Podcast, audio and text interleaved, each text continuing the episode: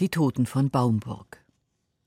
Wo die blaue Alz die sanften Arme öffnet, um die etwas temperamentvollere Traun zu empfangen und ihr einen schönen Gruß vom Chiemsee zu sagen, steigen auf einem langgestreckten Hügel, weiß und mächtig, gefürstet von einem halb verblassten gigantischen Wappen, die weitläufigen Mauern von Baumburg empor. Wohl an tausend Jahre saßen hier streitbare und gelehrte Pröbste bis das Kloster zu Anfang des 19. Jahrhunderts ein ziemlich alltägliches Klosterschicksal erlitt, die Säkularisation. Umso ungewöhnlicher ist die Geschichte seiner Geburt.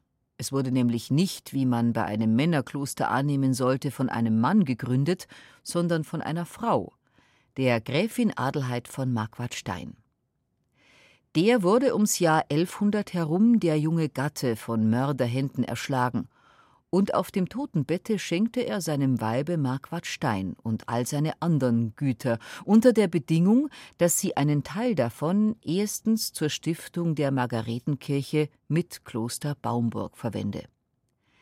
Die gute Adelheid gelobte schluchzend alles, was er wollte, aber es ging ihr nicht anders, wie es vielen jungen Witwen geht. Nach einiger Zeit heiratete sie zum zweiten Mal und nach wiederum einiger Zeit zum dritten Male – und bei so vieler und vielerlei Liebe und Eheglück geriet der Marquard Steiner samt seinem frommen Gelöbnis etwas in Vergessenheit. Wenn man aber beim dritten Gatten angelangt ist, dazu vielleicht merkt, dass in der Ehe nicht immer aller guten Dinge drei sind, auch nicht immer das Beste zuletzt kommt, dann denkt man mitunter recht gern und wehmutsvoll zurück, wie nett und lieb der allererste Mann gewesen ist, und wenn's dann gar noch ans Sterben geht, dann fällt einem vielleicht heiß ein, dass man ihm allerlei schuldig geblieben ist. Der heiratsfreudigen Adelheid scheint es wenigstens so ergangen zu sein. Denn das Versprechen, das sie einst an einem Sterbebett gegeben hatte, gab sie nun auf ihrem eigenen an den dritten Gemahl weiter, war aber klug genug, ihn gleich mit einem Eid zu binden, wahrscheinlich weil sie aus eigenster Erfahrung wusste, wie leichtfertig sonst mit Versprechungen umgesprungen wird. Der Witwer scheint im Augenblick weder Liebes noch Ehegedanken gehabt zu haben.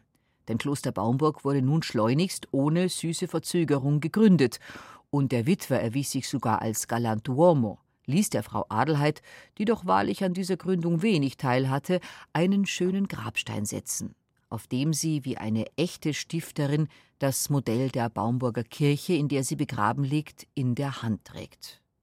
Ihr Schleppengewand und der Schleier, der ihr Kinn und Stirne verhüllt, sind fein gemeißelt, und sie macht ein gar liebes und etwas resigniertes Gesicht, so als ob ihr das Kirchenmodell und vielleicht noch manch anderes zu schwer gewesen wäre.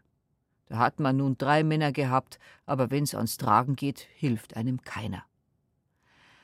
Alte, prächtige Grabsteine sind überhaupt der Reichtum Baumburgs. Ein Reichtum, der selbst in dieser an den Chiemgau grenzenden Gegend auffällt, der ja ganz durchpflügt ist von Totenkult und von wertvollen Andenken des Todes.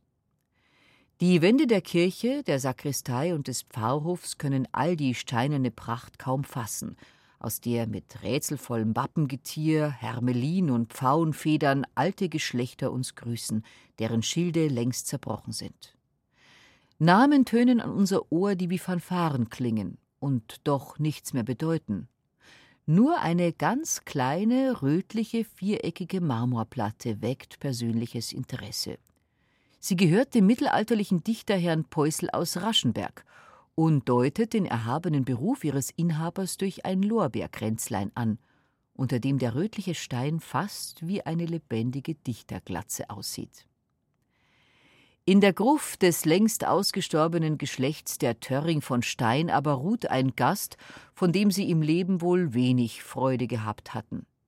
Herr Heinz von Stein ist's, der berüchtigte Buschklepper, der im benachbarten Schloss Stein hauste, den Kaufleuten ihre Waren, den Mädchen etwas Besseres abnahm. Seinen Grabstein fand man vor Jahren, als in der Brauerei, Baumburg ist natürlich längst eine Brauerei geworden, gebaut und Boden ausgehoben wurde.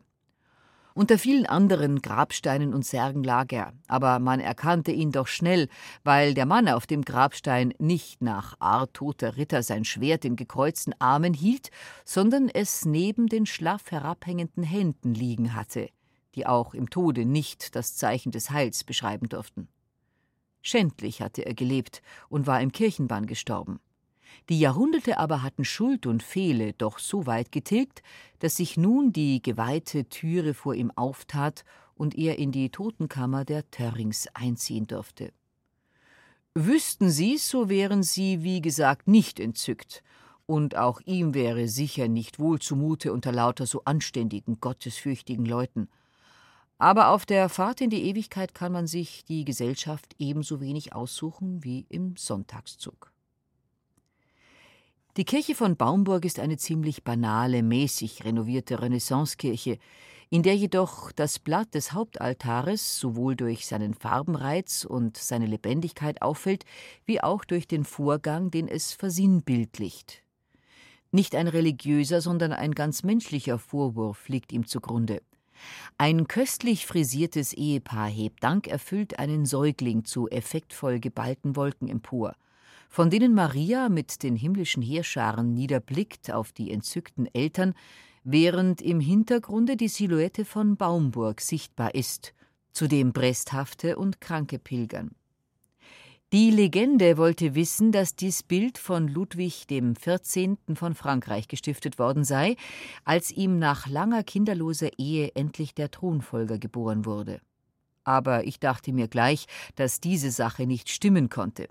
Erstens lieferte die Frau des Sonnenkönigs den Dauphin so pünktlich ab, dass noch mehr Pünktlichkeit nur peinlich gewirkt hätte, und zweitens braucht man von Paris nicht gerade an die Alst zu Wallfahrten, wenn man in Thronfolgernöten ist, sondern findet auch im eigenen Land eine Votivkirche. Und noch ein drittes, nicht zu übersehendes Moment spricht gegen die Legende. Nie, gar nie hätte sich der Sonnenkönig so sorglos, so schlampig hingekniet wie der hohe Herr auf dem Altarbild. Er hätte immerfort gewusst, dass ganz Europa auf seine schönen Waden blickt und hätte mitten im heißesten Dankgebet versucht, die himmlischen Heerscharen durch eine elegante Beinstellung zu faszinieren. Der Herr, der so dankbar und würstig kniet, ist also nicht der Sonnenkönig, sondern der Kurfürst Max Emanuel von Bayern, der damals in seiner Vaterfreude nicht ahnen konnte, wie wenig Glück dem Kinde beschieden sein sollte, dass er da so dankbar zum Himmel hebt.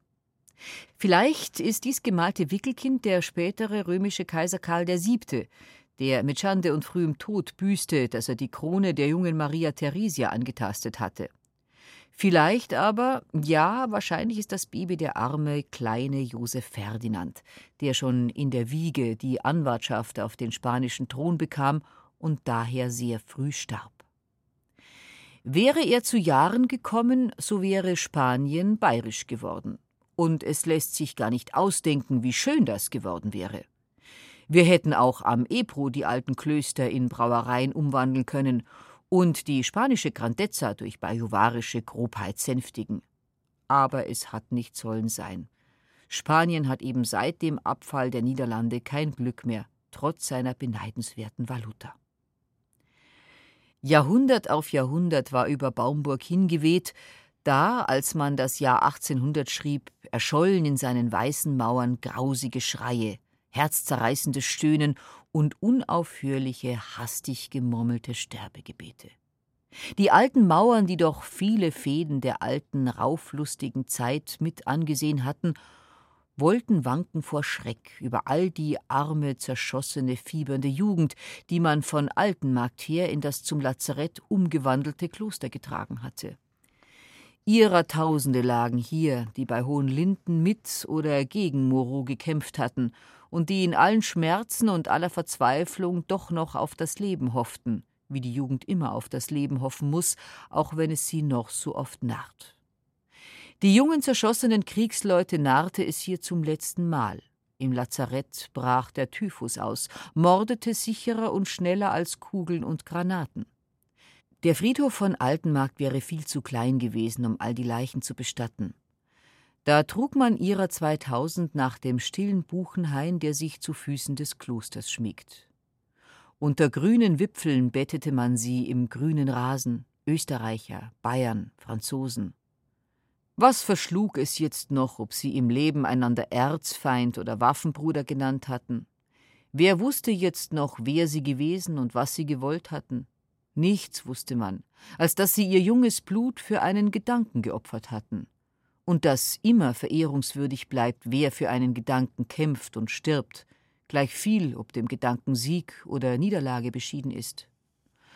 Und weil jeder von ihnen so etwas wie ein Held gewesen, brauchten sie gar keine ruhmredige Grabschrift und keinen protzigen Grabstein, sondern ließen sich's an einem schlichten schwarzen Holzkreuz genügen, das sich über der Ruhestätte eines jeden erhob. Unangefochten und verträumt lag der kleine Waldfriedhof wohl an hundert Jahre da. Seine Gräber sanken ein, seine Kreuze vermorschten und verwehten. Aus smaragdener Domkuppel sangen die Vögel süße Lieder von Liebe und Frühlingslust über die Toten hin. Eine kleine Kapelle war am Saume des Buchenhaines errichtet worden, in der man alle Jahre ein Hochamt hielt, nach dessen Schluss weiß gekleidete junge Mädchen Blumen und Kränze auf die versinkenden Gräber legten. Einfach war dies alles, herzlich und schön und hätte immer so bleiben sollen. Da aber kam irgendein Verein auf die unglückliche Idee, diesen Ort zu ehren und würdig umzugestalten.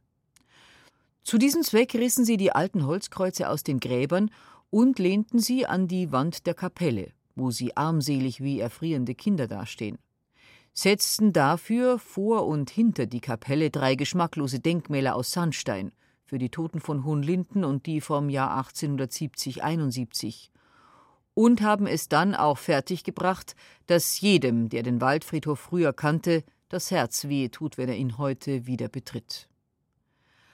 Ein wahres Glück nur, dass die Spender der drei Sandsteindenkmäler nicht zu den Kreuzen auch die Buchen haben ausreißen können und an die Stelle einer jeden ein Denkmal setzen. So ist wenigstens die smaragdene Domkuppel mit den gefiederten Chorsängern unberührt geblieben. Und ein andächtiges Herz mag hier immer noch bei süßem Vogellied dem Zauber der Vergangenheit nachhängen, der um den grünen Rasen und seine jungen Schläfer spinnt.